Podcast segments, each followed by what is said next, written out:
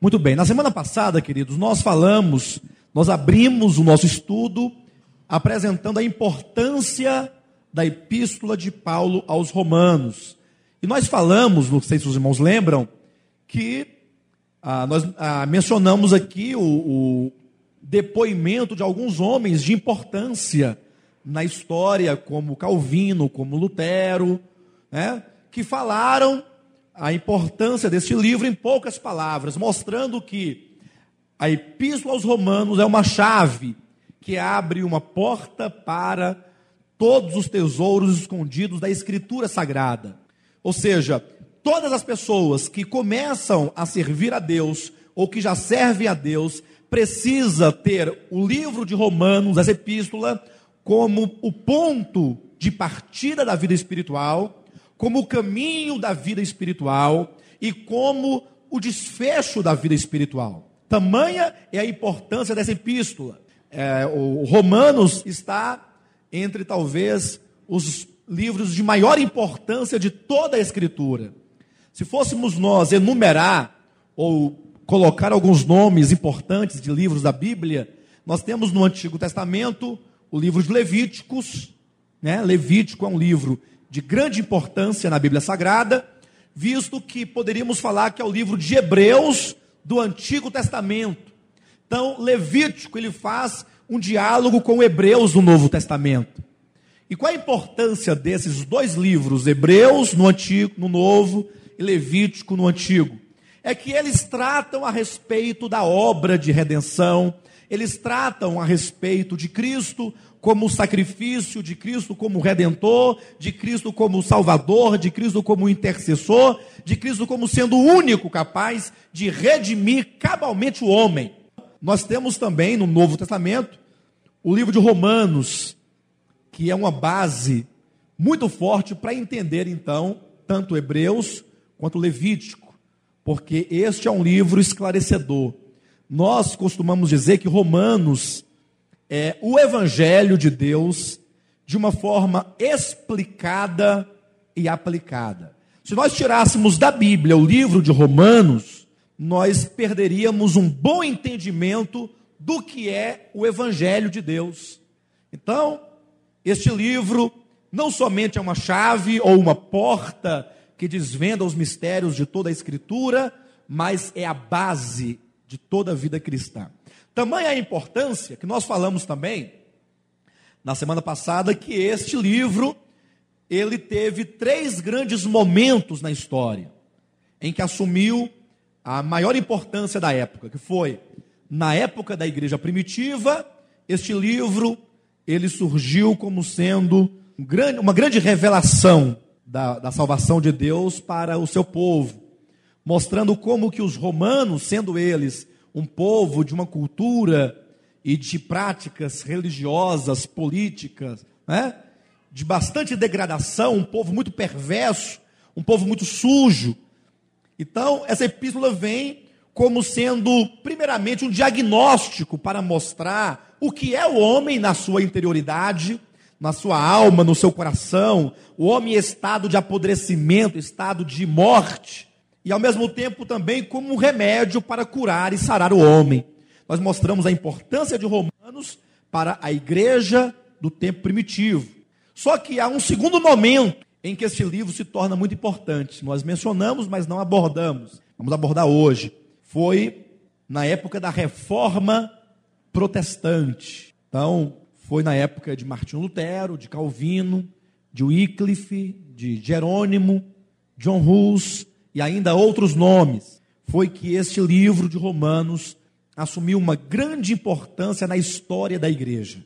E por incrível que pareça, sendo este livro tão importante, tanto para a igreja primitiva quanto para a igreja do século XVI, hoje é um livro muito pouco conhecido, muito pouco lido, pouco abordado pelos líderes e por aqueles que ainda se arriscam a abordar alguma coisa, há muito desvio daquilo que de fato o livro quer dizer. É por isso que nós queremos convidar os irmãos para, então, a compreensão clara desse livro. Mas para isso não basta os irmãos ouvirem o que temos a dizer sobre este livro. Os irmãos precisam ler o livro, para que os irmãos verifiquem que aquilo que está sendo dito está de fato escrito nessa epístola. Então, observe, a igreja primitiva, a igreja do início, ela foi uma igreja que sofreu com muitos problemas no seu início.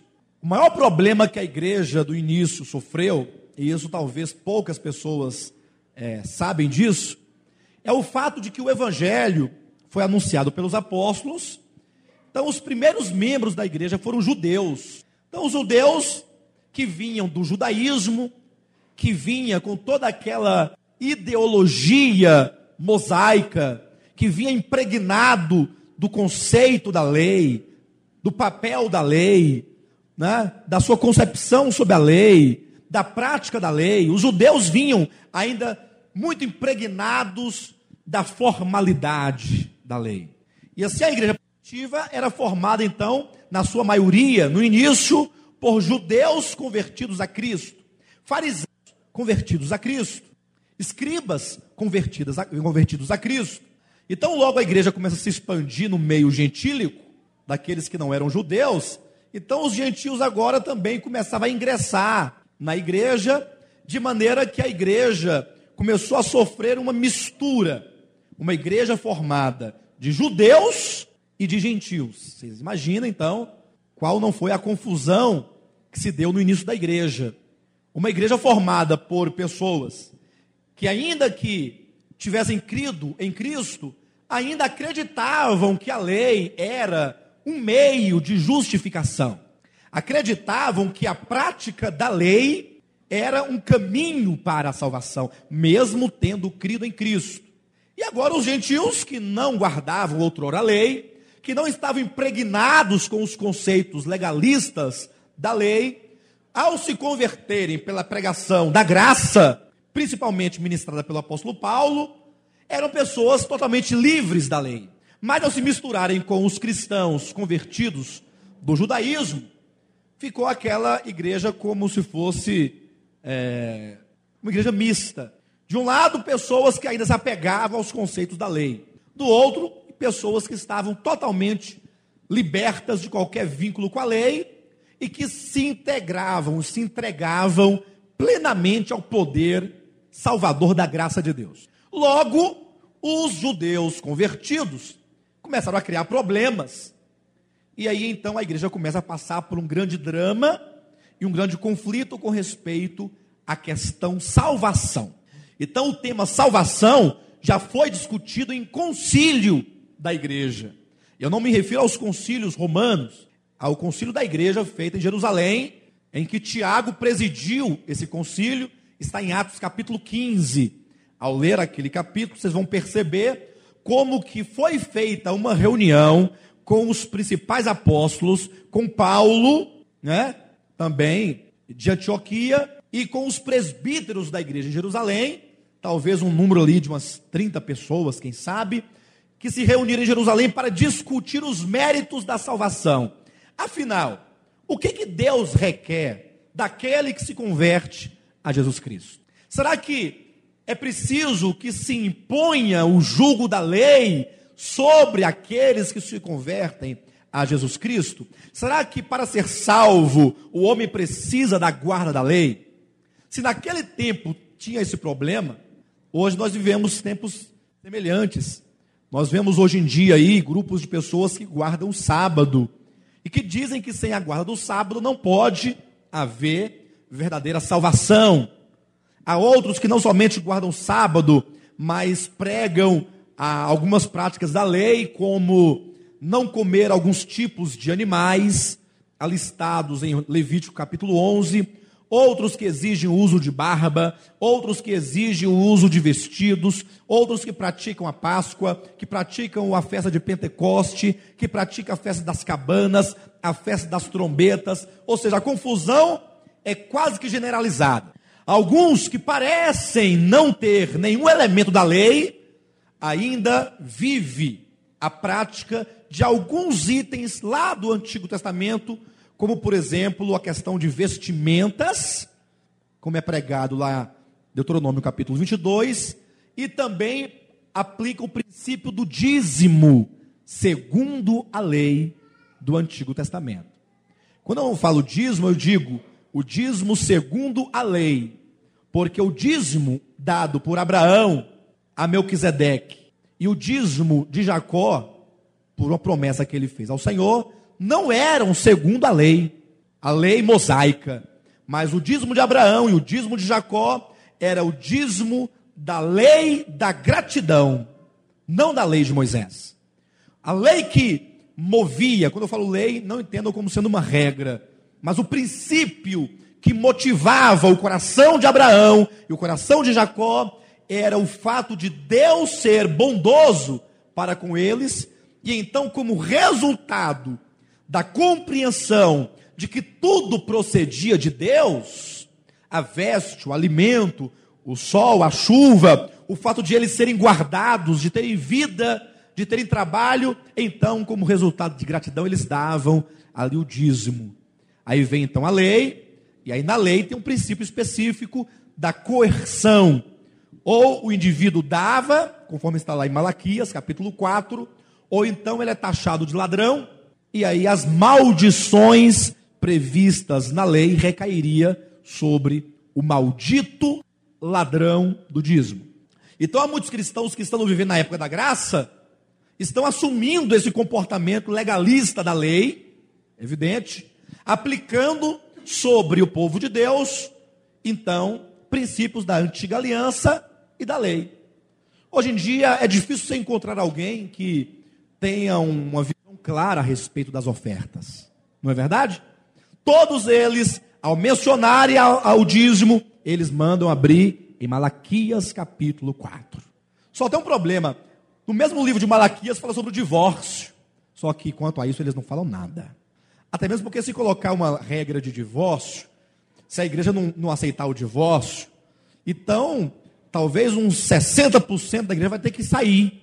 Aí o dízimo vai diminuir, uma série de fatores, umas consequências, né? Então é melhor fingir que nada disso existe de divórcio, aceita gente de todo tipo, não somente divorciado, mas amancebado, enrolado, né? De todo jeito, porque o mais importante é que o povo dê dinheiro para Deus né? Para que Deus possa abençoá-los. É isso que importa. Não importa nem a religião, se é budista, não importa se é crente, se é católico, se é espírita, se é ateu. O importante é que você venha para a grande corrente em que Deus vai mostrar o poder dele de enricar as pessoas. É assim que dizem. Então observa que não somente no tempo da igreja primitiva, mas no de hoje, também não há uma clareza a respeito do que é a salvação, do que é a vida cristã, de acordo com o princípio da graça de Deus no Novo Testamento. O livro de Romanos serve ao lado de Gálatas, ao lado de Hebreus, ao lado de Colossenses, para mostrar o que é a graça, o que é a salvação, o que é a vida cristã e como devemos proceder na era do Novo Testamento. Amém, queridos?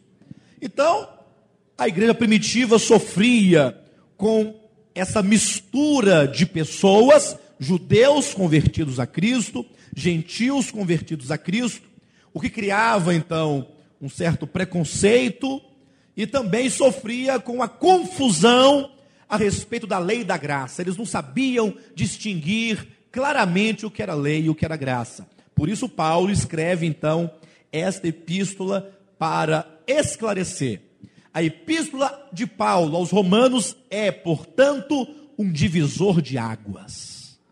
Vai nos deixar claro o que é a lei, qual foi o papel da lei, quando foi dada, para que foi dada, qual a sua duração, o que é a graça, como ela é aplicada, como a igreja deve viver segundo a graça, qual a abrangência da graça, e é isso que vai trazer a libertação das pessoas, efetivamente. Então, depois que a igreja primitiva se degradou no terceiro século, porque o terceiro século começou a degradação da igreja primitiva, a igreja inicial, então a igreja se casou com Roma. A história está aí que nos confirma isso. A igreja se converteu a Roma.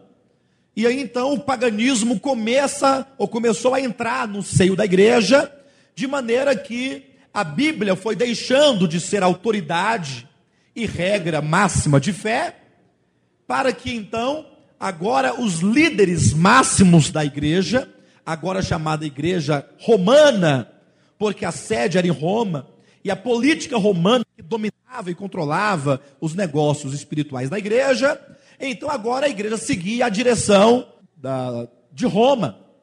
Logo foi estabelecido os papas, seriam aqueles que tinham tanto o poder temporal do Estado, quanto o poder espiritual, eclesiásticos. Nele, nos papas, estava concentrado toda a autoridade secular e espiritual, de maneira que agora eles é quem pregavam o que devia ser seguido e o que não devia ser seguido. É por isso que surgiu no quarto século, na pessoa de Augustinho, Agostinho, desculpem, a escola da alegoria, ou seja, ao invés de a igreja recorrer à Bíblia para definir as doutrinas, não, eles passaram a estabelecer a doutrina da igreja a partir desses líderes desviados da verdade. Mas como se a Bíblia diz o contrário? Então a escola alegórica surgiu para dizer que a Bíblia é simbólica. Então, se ela é simbólica, nós podemos dar o sentido que nós queremos para esses símbolos. Então transformou a Bíblia em símbolos para então, a partir dos símbolos, sustentar a doutrina romana da igreja. Isso durou por cerca de mil anos. A igreja perdeu a compreensão da Escritura, a Bíblia foi tomada da mão ou das mãos dos fiéis, de maneira que depois de mil anos, por volta do século XII, século XIII, ali no ápice mesmo da idade das trevas, século XIV, século XV, a igreja tinha perdido completamente a noção básica de salvação. A noção básica, elementar do sacrifício de Cristo. Na verdade, a igreja tinha se tornado uma grande instituição político-religiosa para defender os interesses políticos dos homens, nada mais do que isso. Então, a grande massa de religiosos do cristianismo no mundo inteiro eram pessoas totalmente alheias ao conhecimento do Evangelho. Por isso que ao explodir a reforma, chamada como reforma protestante, foi que esses reformadores, como Lutero e outros igual a eles, levantaram então essa epístola, desenterraram das profundidades a epístola aos romanos. Por que que será que Lutero, ao fazer sua abordagem do evangelho, né, tinha o livro de Romanos como sendo a base dos seus discursos. Depois de mil anos que a igreja havia perdido a concepção de evangelho, por que, que Lutero se apoia em Romanos? Por que, que Calvino se apoia em Romanos? Por que, que Zwinglio se apoia em Romanos? Por que, que a reforma como um, um todo parte de Romanos para elaborar os conceitos fundamentais da fé cristã? Será por qual razão? Mas é porque, dentre todos os livros do Novo Testamento, Romanos é o Evangelho explicado. Somente lendo Romanos se terá então uma concepção clara do que é o Evangelho de Deus. Amém? Bem, abre Romanos capítulo 1 e vamos então começar o estudo de Romanos. Vocês podem também abrir ao mesmo tempo agora em Gálatas, capítulo 1. Diz assim, amados, o capítulo 1 de Romanos, versículo 1. Preste bem atenção. Paulo, servo de Jesus Cristo, chamado para ser apóstolo, separado para separado para Paulo servo de Jesus Cristo, chamado para ser apóstolo, separado para o Evangelho de Deus. Quão importantes são essas palavras? Se bem que na leitura de alguém desapercebido, não dá muita importância para esse versículo, porque está só começando, só se. Né? Mas olha o que ele está dizendo. Quem escreve essa epístola é Paulo, ele é, por um lado, servo de Jesus Cristo, ele é chamado para ser apóstolo, então há uma autoridade apostólica, e ele é separado para o evangelho de Deus. Ainda que os demais apóstolos fossem, semelhantemente a Paulo, apóstolos, mas é dito que Paulo, ele tem uma separação especial. Paulo foi separado por Deus para o evangelho. Agora verifique em Gálatas capítulo 1, no versículo 10 em diante. Porventura, procuro eu agora o favor dos homens ou o de Deus? Ou procuro agradar a homens? Se agradasse ainda a homens, não seria servo de Cristo. Faço-vos, porém, saber, irmãos, que o evangelho, o evangelho aí, por mim anunciado, não é segundo homem, porque não o recebi, nem o aprendi de homem algum, mas mediante revelação de Jesus Cristo. Porque ouvistes qual foi o meu procedimento, ou o meu proceder outrora no judaísmo, como sobremaneira perseguia eu a igreja de Deus e a devastava. E na minha nação, quanto ao judaísmo, avantajava-me a muitos da minha idade, sendo extremamente zeloso das tradições de meus pais. Quando, porém, ao que me separou antes de eu nascer, e me chamou pela sua graça, aprouve revelar seu filho em mim, para que eu o pregasse entre os gentios, sem detença. Não consultei carne e sangue, nem subi a Jerusalém para os que eram já eram apóstolos antes de mim, mas parti para as regiões da Arábia e voltei outra vez para Damasco. Veja, ele diz: Quando, porém, ao que me separou antes de eu nascer, separou para quê? Antes de ele nascer, ele foi separado para quê? Romanos 1, 1. Apóstolo separado para o Evangelho. Então, Paulo está dizendo: antes de eu nascer, Deus o Pai, ele já havia me predestinado, uma predestinação ministerial. Deus já havia me escolhido, ele já havia me separado para uma missão de grande importância: pregar o evangelho para os gentios. Havia uma designação pré-ordenada. Paulo é o homem que é separado para pregar aos gentios o evangelho da graça de Deus. Nenhum outro apóstolo falou isso a respeito dele. Pedro foi um grande apóstolo, nos legou talvez três livros, as suas duas epístolas e talvez o evangelho de Marcos, que deve ter sido por ele ditado, segundo a tradição. João nos legou, né, quatro, foi, foram cinco livros, o seu evangelho, três epístolas e o Apocalipse. Mateus, o seu evangelho, né? Enfim, mas qual dentre todos eles disse: Eu fui desde o ventre de minha mãe separado para pregar o evangelho aos gentios. Eu sou separado para pregar este evangelho. Talvez alguém possa dizer assim: é, pastor, eu não posso concordar muito com o que você fala, porque Paulo disse que era separado, mas não significa que os outros não eram separados. Sim, todos os outros apóstolos também pregaram o evangelho e, de certo modo, eram separados para a pregação do evangelho. Mas o que Paulo está dizendo não é que ele, à semelhança dos outros, era separado para pregar o evangelho.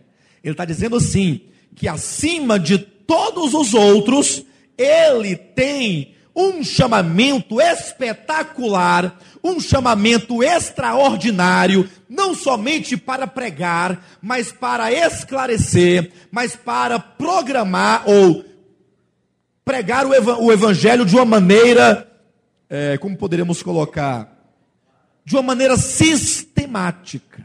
Essa é a palavra. Por exemplo, quando você pergunta para Pedro, Pedro tem seus livros aqui, né? Pedro, me fale sobre o evangelho ele fala o evangelho de uma forma geral. Pergunta para Mateus, ele te fará de uma, falará de uma maneira geral. Se você perguntar para João, ele te dá uma panorâmica do evangelho.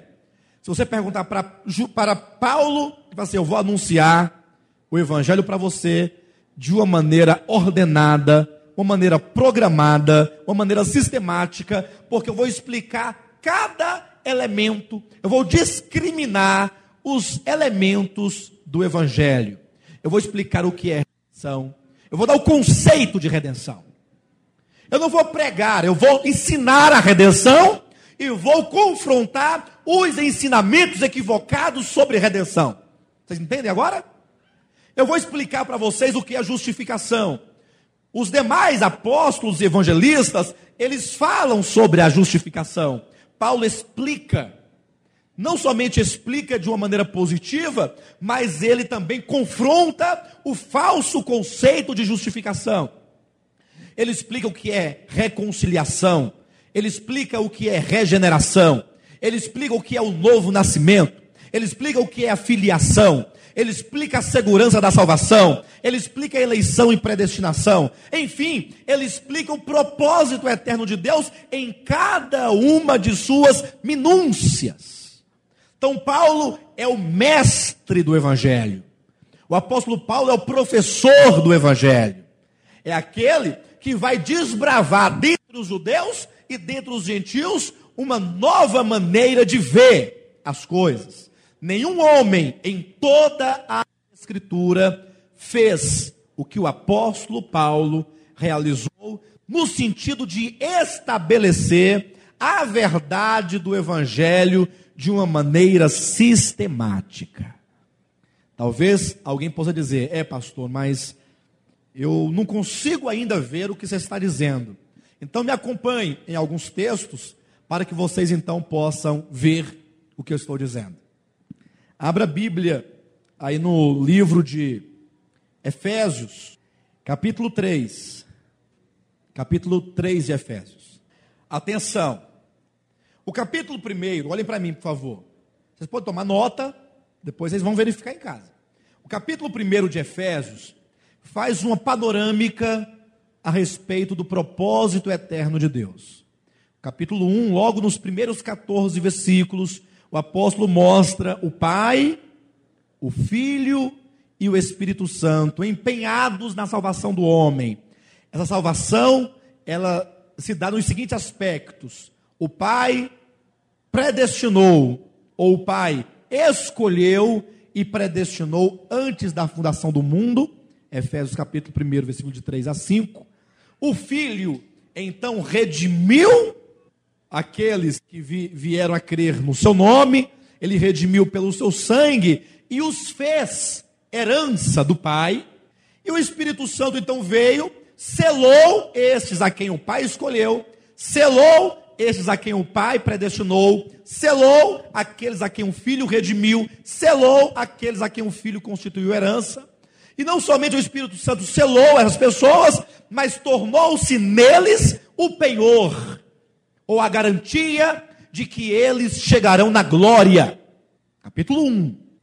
Aí no capítulo 2, então, se bem que o restante do capítulo 1, versículo 15 a, até o 23, mostra então a oração do apóstolo Paulo para que os crentes entendessem o que ele estava dizendo. Muito sério isso, né? Ele mostra o pai que elege e predestina, o filho que redime e constitui a sua herança, o espírito que cela e se torna o penhor.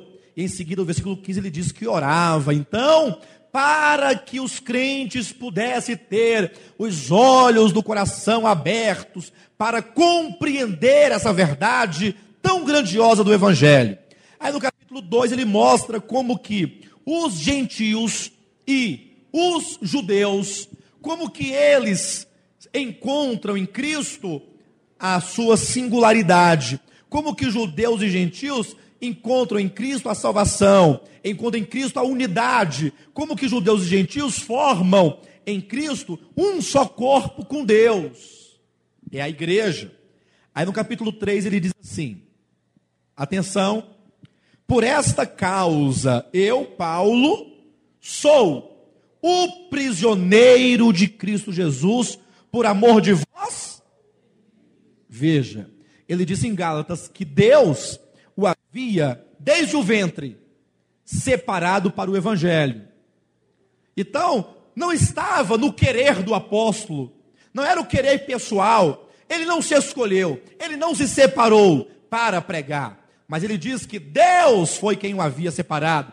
Deus foi quem o havia chamado para aquela obra específica, e agora ele diz que por esta razão ele é o prisioneiro, ele é aquele servo que está em função do seu Senhor para uma tarefa específica, por uma vontade que é maior do que a dele. Ele é o prisioneiro, por amor dos gentios. Versículo 2: Se é que tendes ouvido a respeito da dispensação da graça de Deus a mim confiada para vós outros.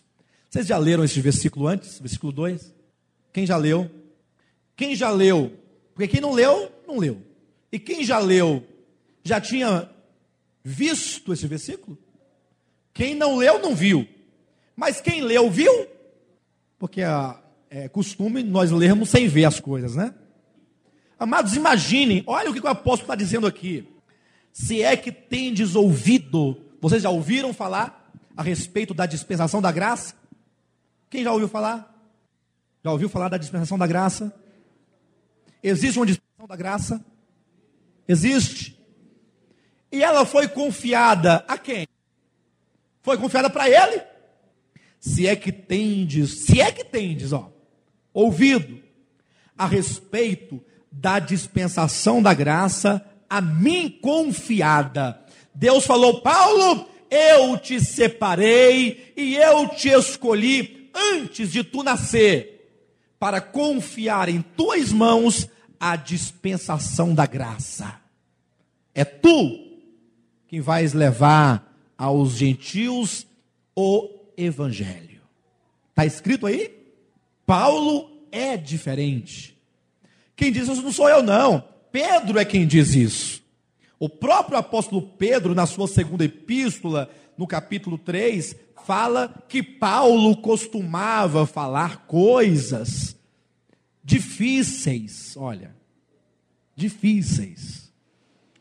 Pedro, João, Tiago foram homens de Deus valentes, nos legaram grandes revelações, mas devemos compreender que existe um mistério que ele vai mostrar aqui, que é como é que esse evangelho chega aos gentios, como é que Deus salva os gentios, e isso foi mostrado, foi confiado a Paulo. Vamos continuar lendo, Efésios 3, versículo 2.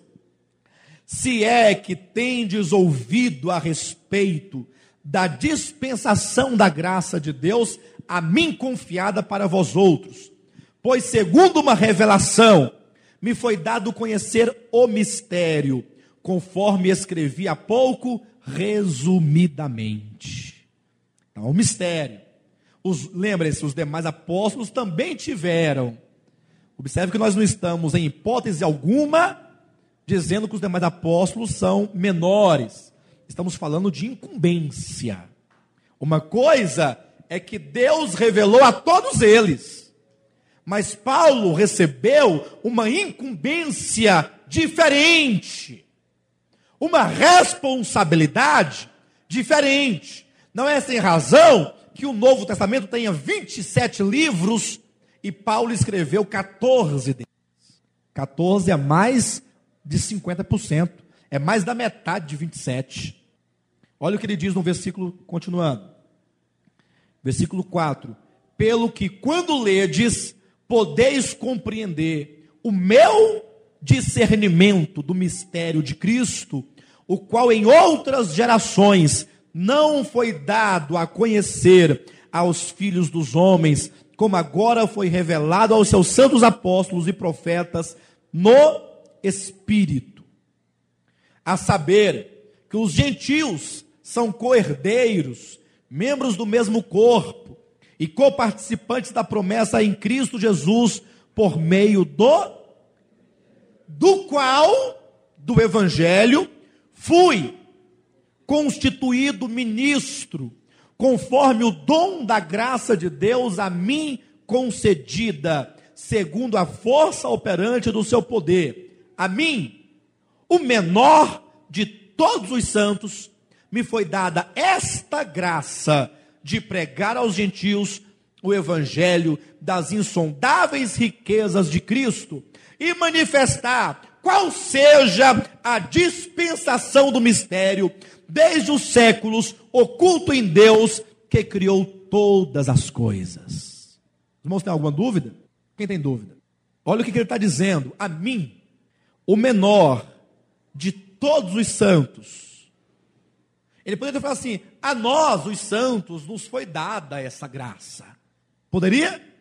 Mas não. Ele se coloca diferenciado dos demais, sem exaltação, porque ele se considera o menor, mas sem negar a sua responsabilidade. A mim, o menor de todos os santos, me foi dada esta graça de pregar o evangelho aos gentios o evangelho das insondáveis riquezas de Cristo. E não somente pregar, mas manifestar qual seja a dispensação do mistério desde os séculos oculto em Deus que criou todas as coisas. Glória a Deus. Então, o apóstolo Paulo foi um homem diferente. Entendam isso. Ele vai explicar a Bíblia para nós. Ele vai explicar todo o Antigo Testamento. Ele vai explicar o Evangelho no sentido do que Cristo realizou.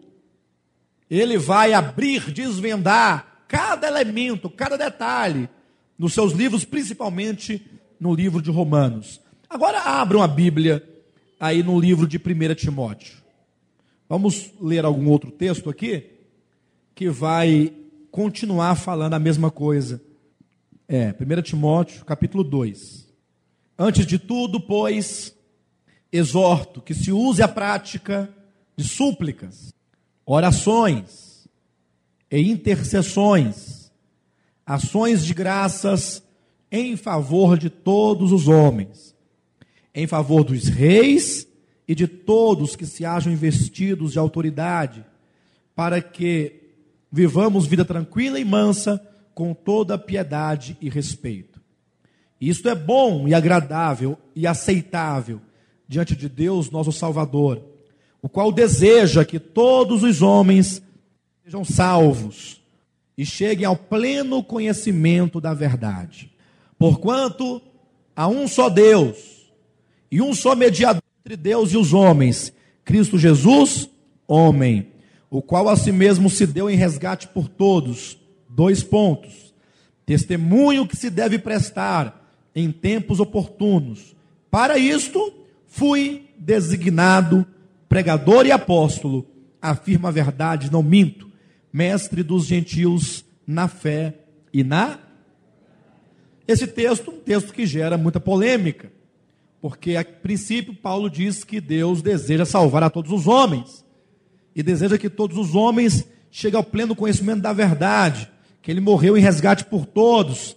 Então, isso parece, a princípio, gerar um conflito com tudo aquilo que ele explica em outras epístolas a respeito da eleição e predestinação. Sim? Não parece chocar? Mas entenda, quando Jesus estava com seus discípulos, ele dizia assim: presta atenção. Ide para pregar o evangelho de cidade em cidade antes de sua morte. Capítulo 10 de Mateus. E não entreis em terras de gentios. Capítulo 10, versículos 5 e 6. Quando Jesus, antes de sua morte, envia seus discípulos a pregar, ele diz: Não entreis em terras de gentios, mas procurai de preferência as ovelhas perdidas da casa de Israel. Então, parece que isso confirmava o que os judeus tinham, de que o povo de Israel era o povo de Deus, e os gentios não tinham nenhuma participação nisso, não tinha nenhuma relação com as promessas de Deus. Só o povo judeu eram ou era privilegiado quanto à pregação a respeito do Messias. Então, Estão lá os judeus agora pregando, os apóstolos pregando só aos judeus, só as ovelhas perdidas da casa de Israel. Quando então Cristo morre na cruz, ele é rejeitado pelos judeus, e então Cristo, depois de morrer, ressuscita, ele agora dá uma outra ordem dizendo: ide por todo o mundo e pregai o evangelho a toda. Observa como mudou? Antes ele dizia: não entreis em terra de gentios. Agora ele diz: ide por todo o mundo e pregai o evangelho a toda criatura. Ou seja, não somente os judeus, mas todos os homens que fazem parte das muitas outras nações. Ele diz: Toda autoridade me foi dada nos céus e na terra, ide, portanto, e fazei discípulo de quantas nações? De todas as nações, batizando-os em o nome do Pai, e do Filho, e do Espírito Santo. Então, a partir da ressurreição, da morte e ressurreição de Cristo, a ordem é de que o evangelho deveria é, exceder as fronteiras de Israel para alcançar os outros homens, os demais homens, porque ele quer salvar não somente os judeus somente, mas todos os homens. Não no sentido do universalismo da salvação, como que salvar a plenitude de toda a humanidade, mas sim ah, que o evangelho deveria ser pregado em outras fronteiras, além das fronteiras de Israel, para toda a humanidade, no sentido de que agora os gentios tinham participação no Evangelho de Deus.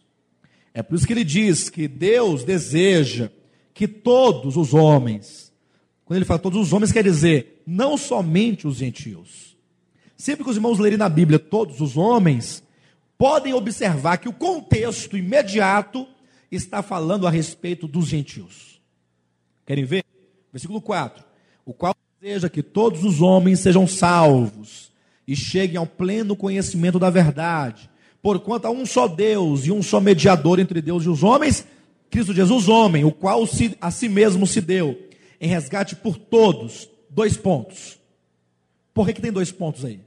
Porque vai explicar o que acabou de dizer. Sempre que se introduz dois pontos, vai discriminar o que está dizendo vai trazer a, a, a compreensão, uma, uma explicação adicional. O qual, versículo 6, a si mesmo se deu em resgate por todos. Dois pontos. Dizer que Cristo se deu em resgate por todos é um testemunho que se devia pregar ou prestar no tempo oportuno. O que quer dizer que até então não se sabia que Cristo iria resgatar todos. Porque até então se entendia que o Messias era a exclusividade de judeus. Se entendia que a salvação era dos judeus. Os judeus eram os detentores da verdade, dos oráculos divinos e do Messias. As outras nações, como diz Efésios capítulo 2, era sem Deus e sem esperança no mundo. Eram separados da comunidade de Israel. Eram separados das alianças, separados das promessas. Mas é dito que Deus já tinha um propósito para com os outros homens, além de Israel. E isso era um testemunho que se deveria prestar no tempo oportuno.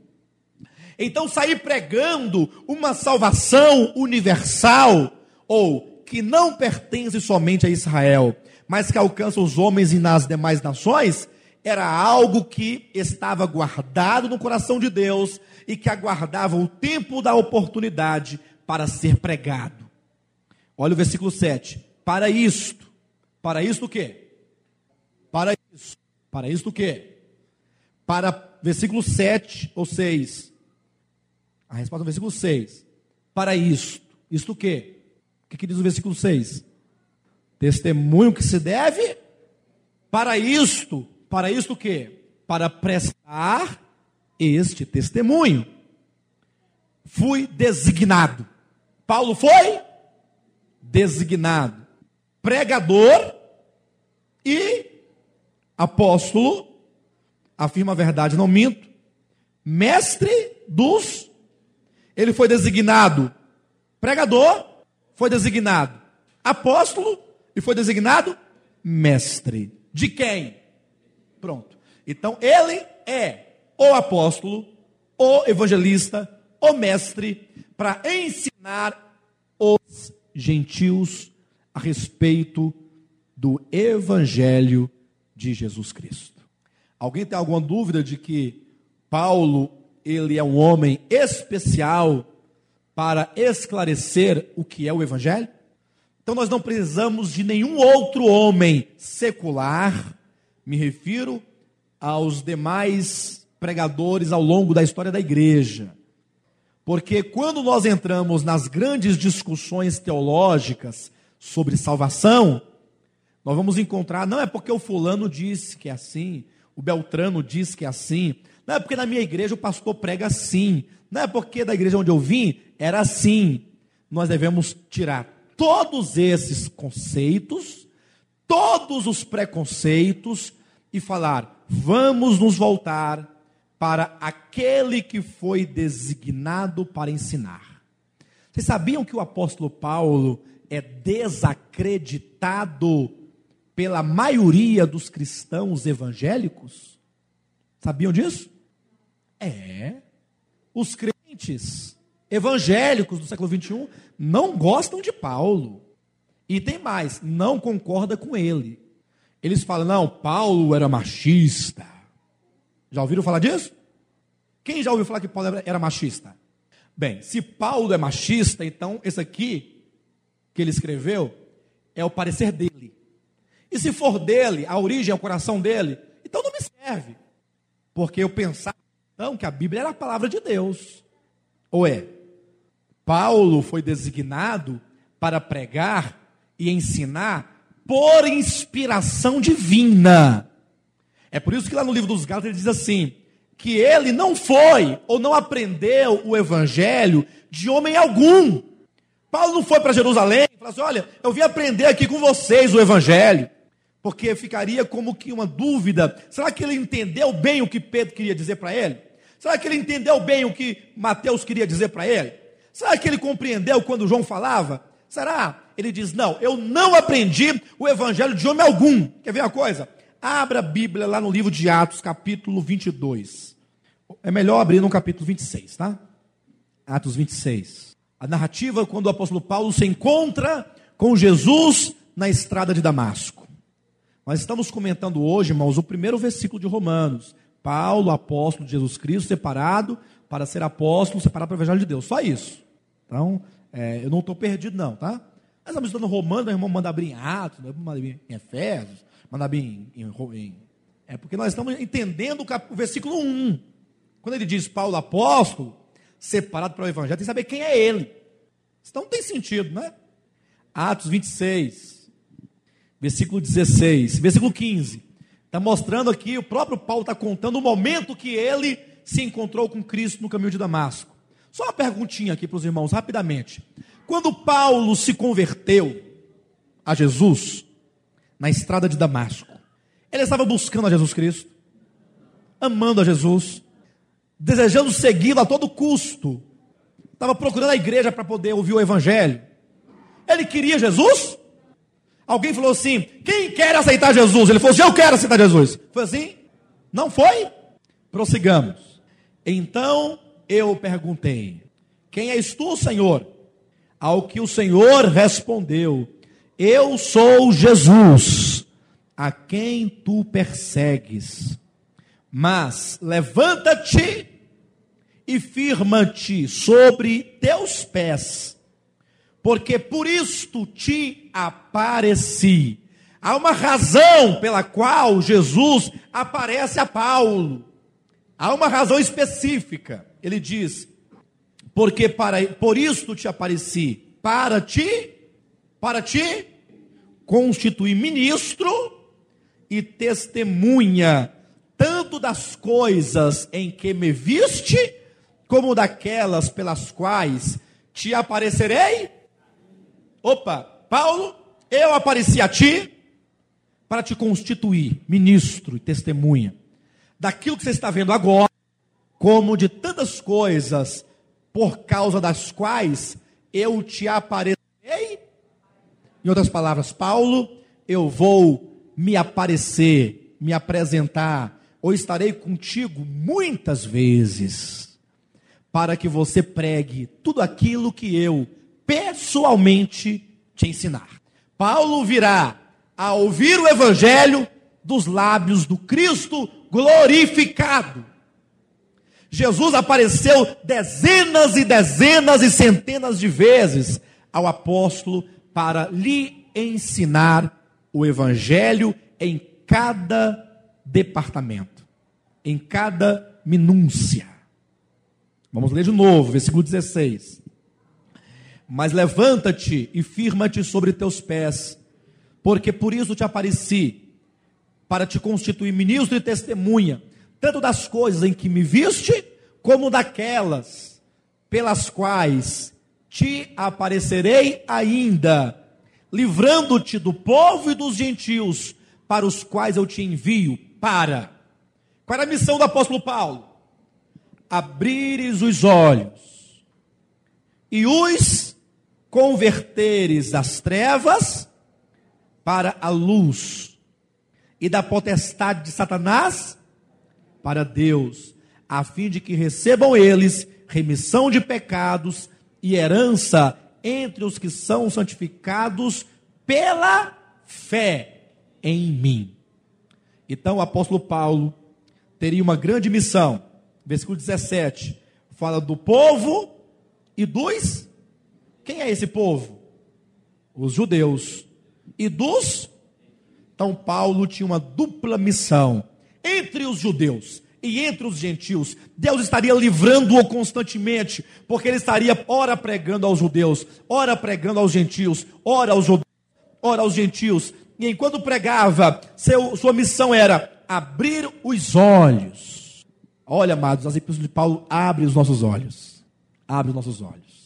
Queridos, dão plena convicção, todos vocês que lerem o livro de Romanos duas, três vezes e participarem deste, eh, desta série de mensagens aqui em Samambaia, olha, a vida de vocês nunca mais será a mesma. Eu posso garantir.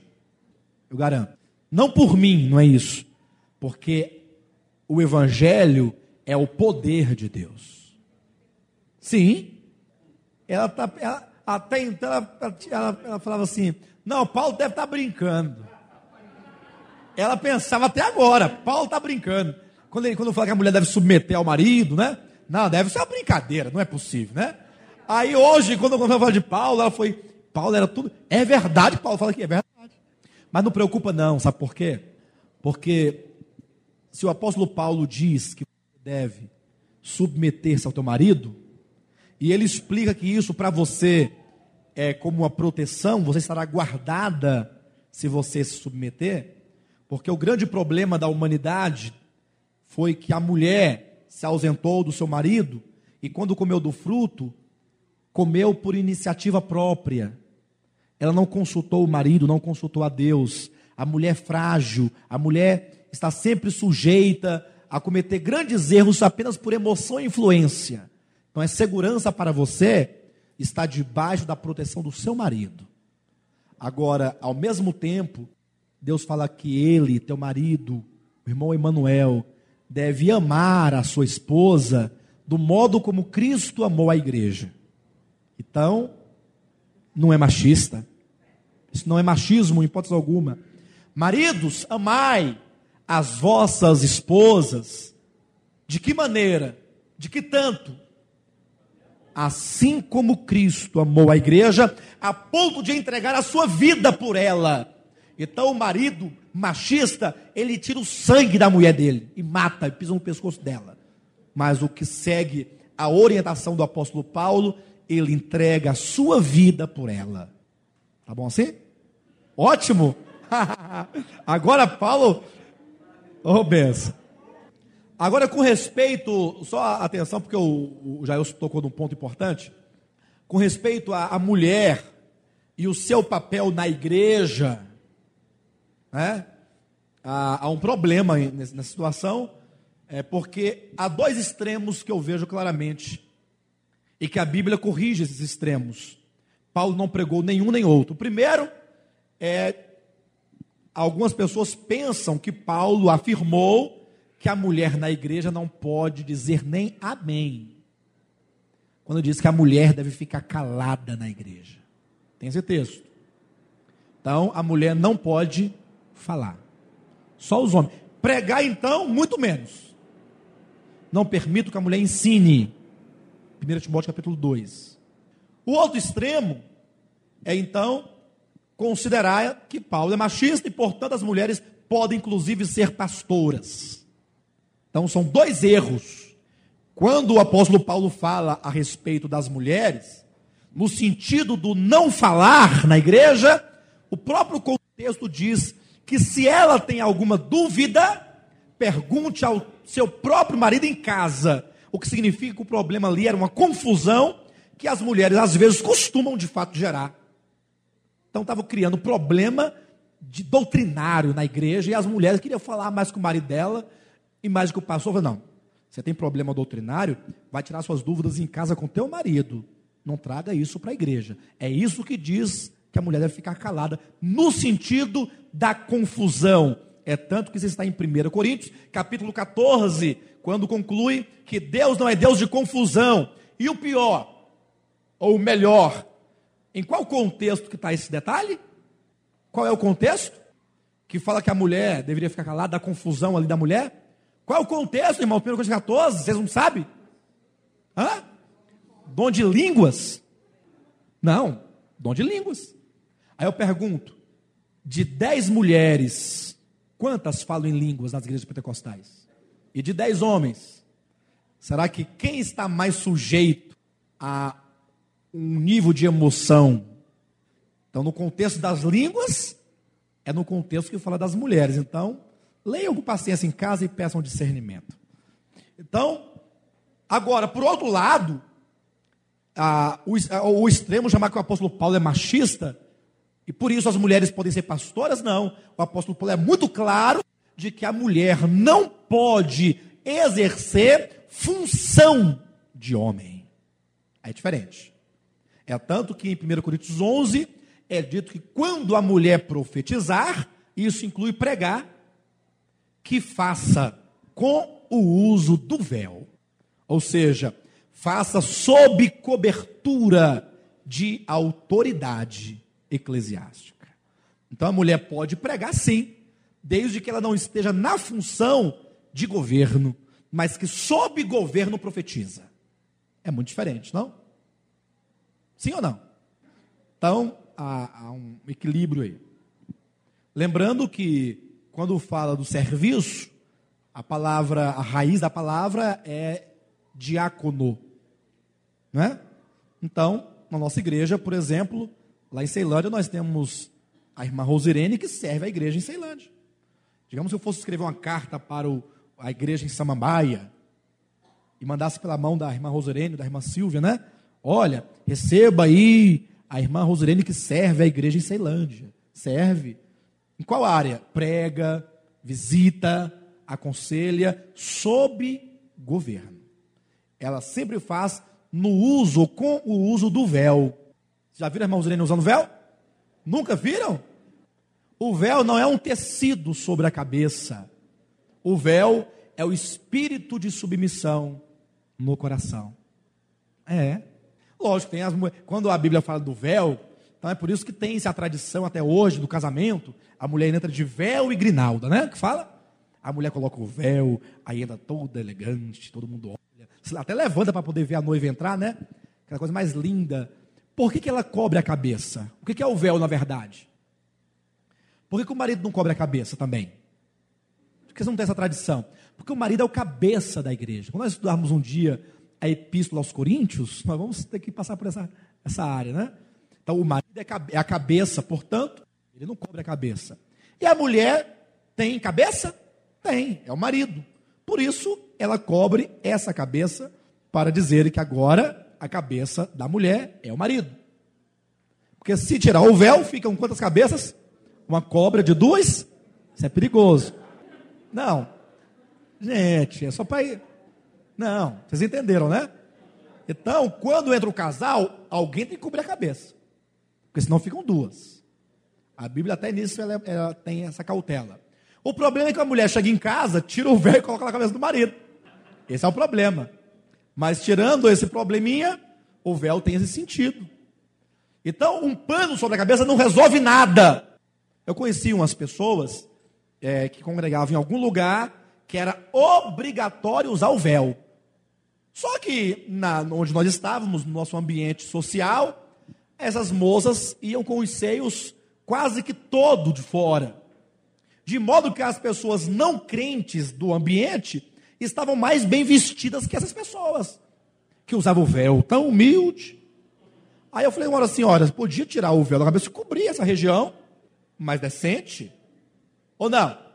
Ora, nós temos que ser sensatos e perceber que essas coisas exteriores, segundo o ensinamento de Cristo, não tem muito valor, não.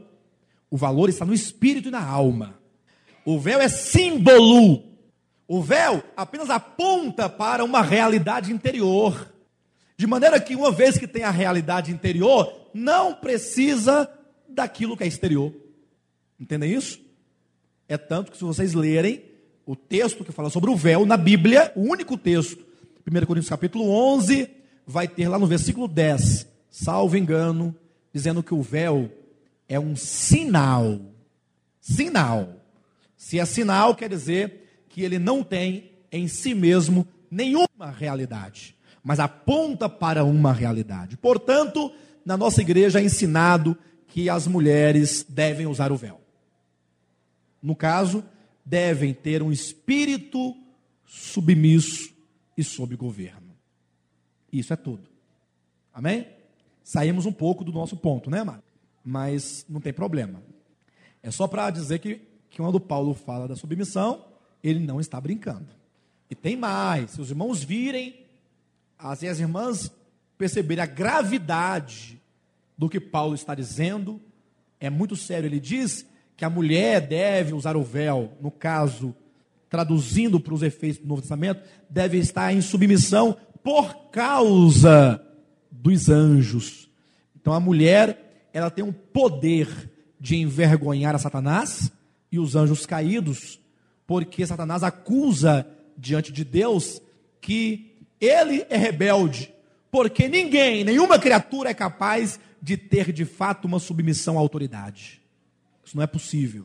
Aí Deus estabelece então que a mulher, ela vai andar em submissão para mostrar a Satanás e para envergonhá-lo de que é possível. Então, quando as irmãs submetem seus esposos, elas expõem Satanás à vergonha. Quando ocorre o contrário, Satanás fica, tá vendo aí a tua filha, a tua serva? Ah, diante do trono de Deus. Em outra ocasião a gente toca nesse ponto. Paulo, o apóstolo que foi separado, mas levanta-te, versículo 16 do 26 de Atos e firma-te sobre teus pés, porque por isso te apareci, para te constituir ministro e testemunha, tanto das coisas em que me viste, como daquelas pelas quais te aparecerei ainda, livrando-te do povo e dos gentios para os quais te envio, para lhes abrires os olhos. Para abrir os olhos de quem? Do povo e dos gentios. E os converteres das trevas para a luz. As cartas de Paulo, portanto, é um colírio que abre os olhos e é também um caminho que tira as pessoas das trevas e os conduz para a luz de Deus. Então é preciso que nós, ao entrarmos no ensino de Paulo aos Romanos, estejamos muito claro do que de fato é o seu ministério. Ele teve as revelações de Deus, seus irmãos mesmo é, lerem, poderão observar que quando o apóstolo Paulo então se levanta do caminho de Damasco, depois de ser batizado por Ananias, ele se retira e fica dois anos nas regiões do deserto da Arábia. Durante esses dois anos, ele fez uma releitura de todo o Antigo Testamento. Porque antes do, de Damasco, ele tinha uma compreensão do Antigo Testamento. O que ele não sabia é que o Antigo Testamento falava de Cristo. Então agora ele precisava reler o Antigo Testamento para compreendê-lo à luz que ele teve em Damasco. Ele precisava ver Cristo agora em, no, no, livro da Gênesis, de Êxodo, Levítico, Número, Deuteronômio, Josué. Ele deveria vir de lá para cá, lendo o Antigo Testamento, para encontrar Cristo nas páginas do Antigo Testamento. E foi durante essa releitura em comunhão íntima com Cristo, que ele diz em, primeira, em 2 Coríntios, capítulo 12, versículo 3 em diante, que ele foi arrebatado ao terceiro céu, ele foi arrebatado ao paraíso no Hades, e nesses, seus arrebatamentos, ele viu coisas e ouviu palavras inefáveis que ao homem não é lícito referir. O que ele escreveu nas suas 14 epístolas foi apenas aquilo que Deus permitiu que ele comunicasse a nós. Muito do que ele viu, do que ele ouviu, do que ele aprendeu, do que ele compreendeu da parte de Deus, Deus não permitiu que ele falasse. Não é sem razão que Deus, ao ministrar tanta compreensão, tanta revelação a Paulo, Deus percebeu que, pelo fato de Paulo ser homem, e como todos os homens, seres humanos, são carne, e está passivo do orgulho e da presunção, então Deus falou: Vou colocar em ti um espinho, um espinho na tua carne, para que, sabendo tu tanta coisa, não venhais a se ensoberbecer. Tremendo, né? Deus mostrou coisas que, ainda que Paulo quisesse falar, a linguagem humana não era capaz de traduzir o que ele tinha visto. São palavras inefáveis que não se podem falar, porque não há linguagem, não há vocabulário que possa exprimir os significados ah, daquilo tudo que ele tinha visto. Então ele poderia se orgulhar, ficar muito presunçoso.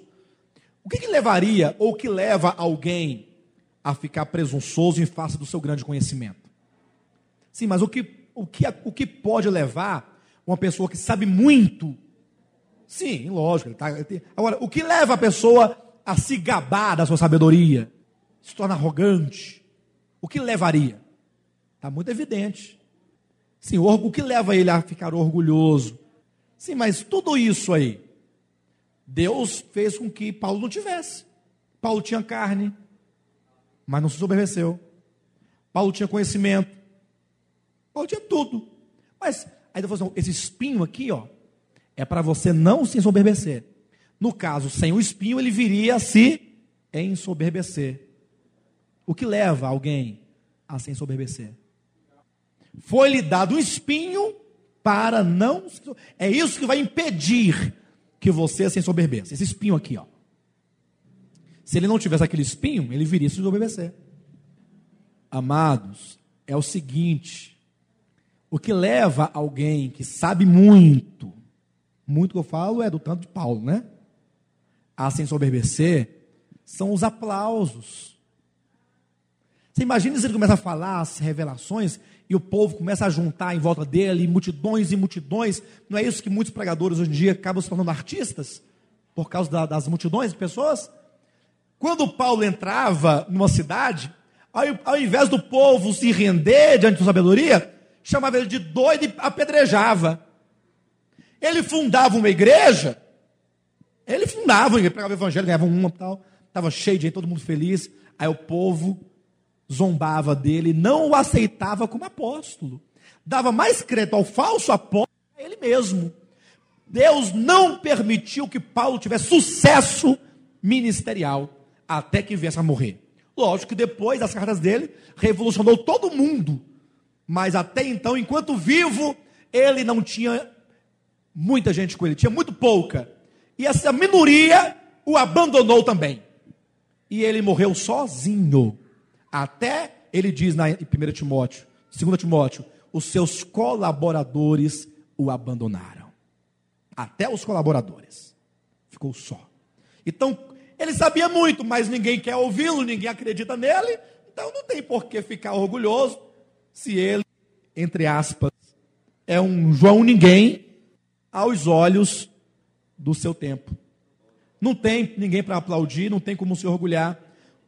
Aí, mas não é dito que o espinho na carne é um mensageiro de Satanás? Sim.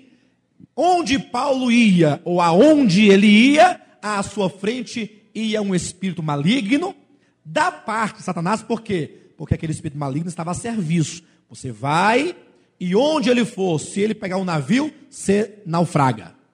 Porque ele não pode ser muito paparicado, tem que ficar na voragem do mar, com fome, com frio, apedrejado, perseguido, roubado. Paulo era roubado pelos assaltantes na rua. Ele estava atravessando o deserto, pegavam ele, tomavam as coisas dele, preso, duvidado. Ele dá o testemunho dele lá em 2 Coríntios, né? Capítulo 11, versículo 16 em diante. Veja. Outra vez digo: ninguém me considere insensato. Será que alguém estava considerando ele insensato? Alguém estava considerando insensato? Você está dizendo, ninguém me considera, porque eu considerava. Ah, mas como pode alguém considerar insensato um homem que teve tamanhas revelações de Deus e que não lhe era lícito? Outra vez digo: ninguém me considera insensato. Todavia, se o pensais, recebei-me como insensato, para que também me glorie um pouco. Ou seja, se vocês me considerarem pelo menos insensato, já está bom demais. Mas como alguém pode considerar Paulo insensato?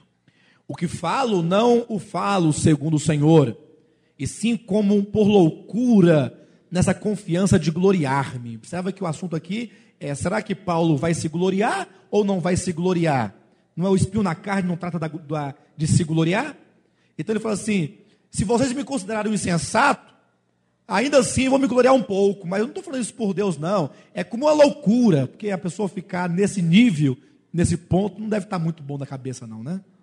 Versículo 18: E posto que, por, que muitos se gloriam segundo a carne, também eu me gloriarei, porque sendo vós sensatos, de boa fé, ou de boa mente tolerais os insensatos, tolerais quem vos escravize. Olha que ele está começando a ironizar, porque esta igreja de Corinto, eles consideravam sensato os falsos apóstolos. Quanto a Paulo, verdadeiro, era desprezado. Aí ele diz: vocês, sendo sensatos, versículo 19, de boa mente tolerais os insensatos. Quem são esses a quem ele fala? tolerais quem vos escravize. Eu pergunto, o povo cristão não gosta de pastor que escraviza os membros? Não gosta ou não gosta? Gosta ou não gosta? Não estou falando, não, não falando se você gosta, mas a maioria não gosta de escravidão de pastor que fala e desce o cajado e joga maldição, né? Tem pastor que fala assim: você, vai bater o carro, você vai ficar com AIDS. Já ouviram? É o que mais tem. Então o povo gosta de quem escraviza, quem vos devore, quem vos detenha, quem se exalte, quem vos esbofeteie no rosto. O povo gosta dessas coisas. E Paulo, servo ali, humilde para servi-los, era rejeitado. 21. Ingloriamente o confesso, como se fôramos fracos, mas naquilo em que qualquer tem ousadia, com insensatez o afirmo, também eu tenho. São hebreus? também eu. Aí agora ele começa a se comparar, ó.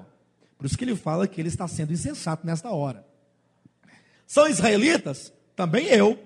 São da descendência de Abraão? Também eu. São ministros de Cristo? Ele não fala também eu. Se ele falar também eu, ele está dizendo que os outros são. Né? São ministros de Cristo? Aí ele fala: falo como fora de mim.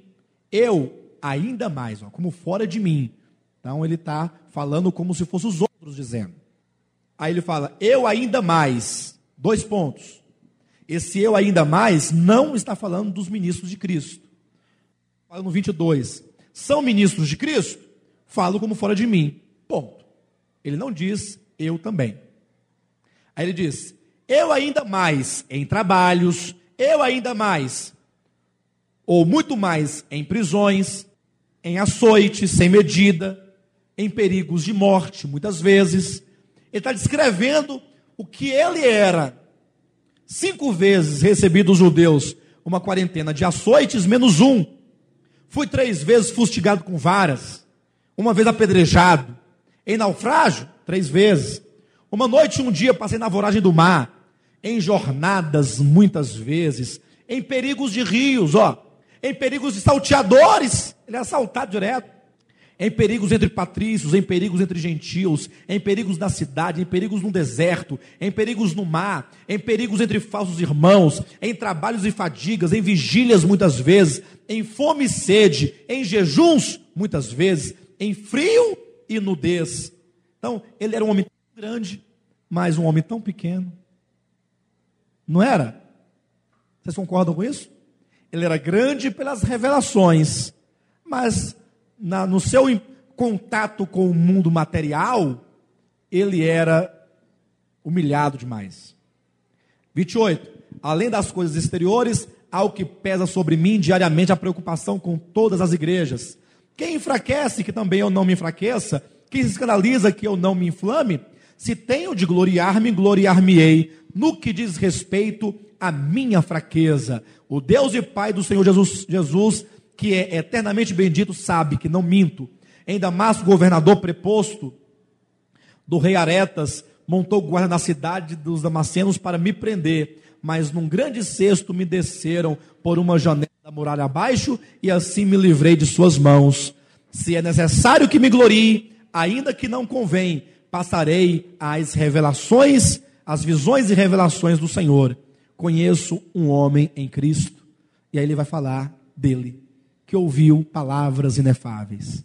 Mas ele vai dizer no versículo 7: E para que eu não me ensoberbecesse com a grandeza das revelações, foi-me posto um espinho na carne, mensageiro de Satanás, para me esbofetear, a fim de que não me exalte.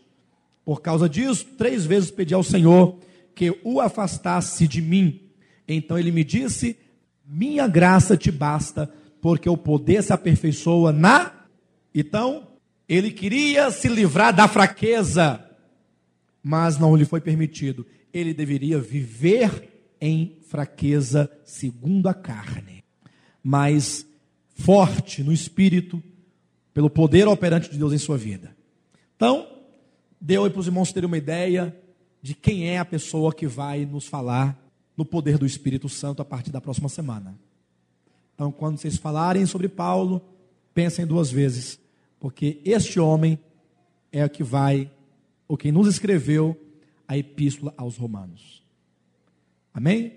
Ele vai falar sobre como que Deus cura o pecador e o faz semelhante a ele mesmo no final do seu plano eterno. Paulo vai discorrer todo o propósito eterno de Deus, nos ensinando como somos salvos como devemos viver como salvos e o que seremos por fim por causa dessa salvação que opera em nós. Amém? Ele vai explicar tudo o que hoje em dia o povo discute e que não. Vocês conhecem muitos cristãos que acreditam em eleição e predestinação? A maioria discorda. Falar nisso é, é chamar para briga, né? Paulo vai explicar como que isso funciona. Tá bom? Quando ele entrar em capítulo 8, 9, 10 e 11, ele vai nos tirar todas as nossas dúvidas.